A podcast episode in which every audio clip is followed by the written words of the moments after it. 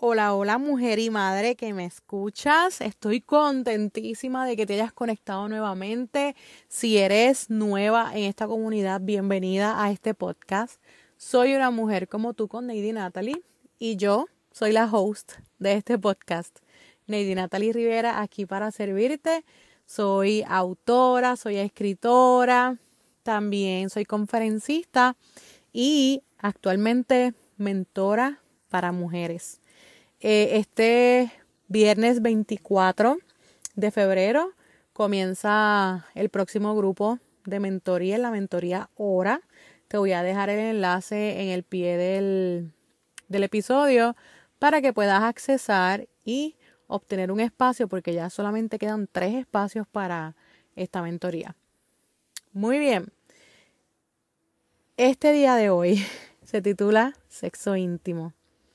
Y este episodio es bien especial para mí porque es uno de los temas con los cuales yo comencé mi comunidad de Soy una mujer como tú. Sobre la intimidad en la sexualidad, sobre nuestra relación con Dios dentro de la sexualidad y cómo introducimos a Dios al matrimonio. Entonces, este tema es muy especial para mí porque uno de los llamados que Dios me dio fue a dar a conocer en la comunidad cristiana la santidad del acto sexual. Cuando pensamos en sexo, muchas veces lo menos que, que pensamos o imaginamos es en dos almas uniéndose entre sí. Tampoco pensamos en Dios durante el proceso. Pero si pensamos, si pensamos, ¿verdad? En placer, en deseo, incluso en pecado. Qué triste que muchas de las familias cristianas sigan viviendo de acuerdo a lo que dice el mundo y a lo que dicen los que no conocen a Dios. Es momento de parar, pensar y preguntar, ¿quién diseñó el encuentro sexual? ¿Con qué propósito fue diseñado? ¿Cuál es el resultado de tenerlo? La palabra intimidad ha sido tan reducida a quitarse la ropa. Ha sido reducida a contar solo un secreto. Ha sido reducida al intercambio de fluidos meramente físicos. Qué triste, ¿verdad? Pero la intimidad va más allá. Va más allá de solo un coito. Va más allá de solo ver un cuerpo desnudo. Va más allá de solo saber un detalle de alguien. Varias veces en la palabra se describe el acto sexual como conocer o hacerse una sola carne. Y han reducido incluso al igual el acto, un acto, ¿verdad?, tan sagrado que para la sociedad ya no hace ni falta saber quién es la otra persona para tener contacto sexual. Una noche loca, le dicen. Sin embargo, cuando se habla del acto sexual como Dios lo diseñó, no solo se trata de desnudar el cuerpo, sino también el alma, los pensamientos, las creencias y el deseo a esa persona en particular. Por eso se guarda para el matrimonio, porque eliges a esa persona. Y déjame decirte que conocer íntimamente a una persona no se da de la noche a la mañana, sino que se necesita tiempo, mucho tiempo para conocer íntimamente a esa persona. La decisión de entregarle esto a una persona en específico es una decisión que debe ser pensada y planificada. El deseo de intimidad y de conocer profundamente no se obtiene de tener sexo solo una noche o de tener algo superficial. Al contrario, se obtiene de la decisión de elegir a una persona, conocer a esa persona, indagar en la vida de esa persona y decidir permanecer con esa persona y diariamente seguir tomando la decisión de intimar, de ir conociendo cada vez más profundamente a la persona que tú escogiste al punto de que la relación sexual les ayude a demostrar lo que en el diario vivir no pueden. Que la relación sexual se convierta en parte de su intimidad. Que el acto sexual, las caricias, las miradas, el deseo, sea una extensión de lo que ya viven diariamente.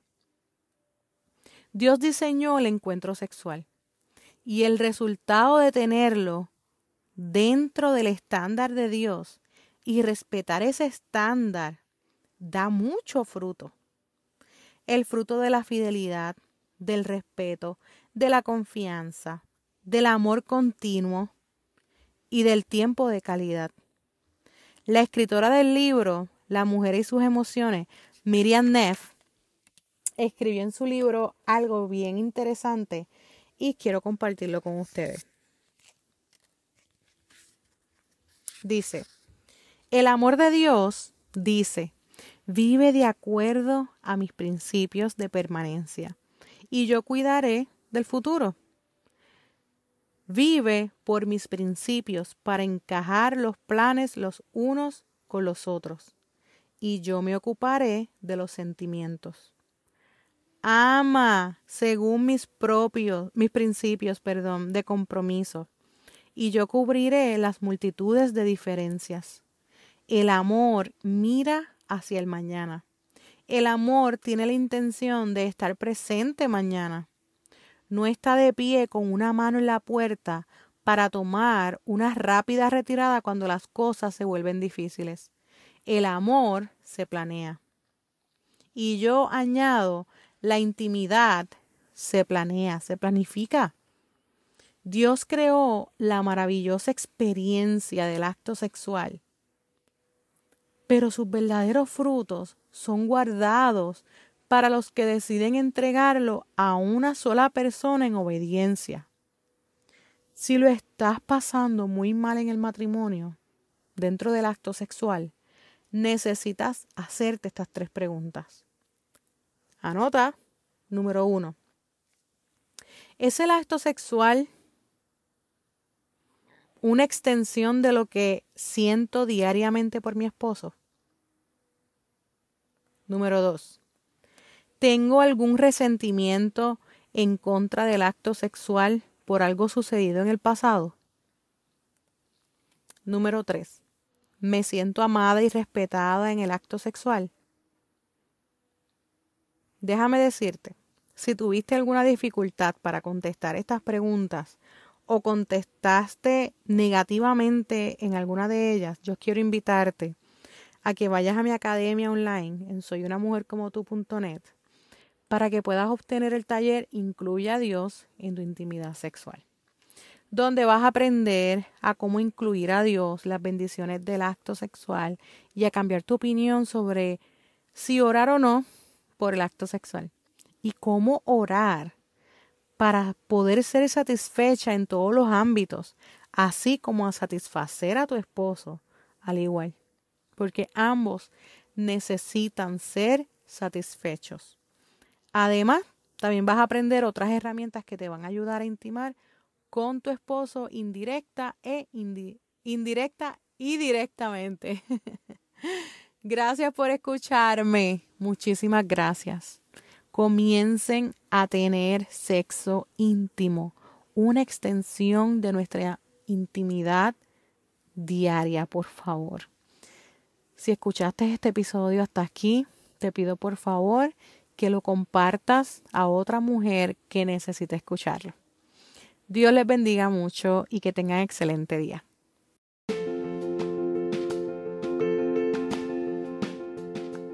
Ya solamente queda un día para comenzar el proceso de la mentoría grupal. Ora, organiza, renueva y aviva tu mente en Dios para lograr organizar nuestra mente y nuestro entorno físico. También renovar nuestros pensamientos para sanar nuestra salud mental y avivar el Espíritu de Dios en nuestra vida.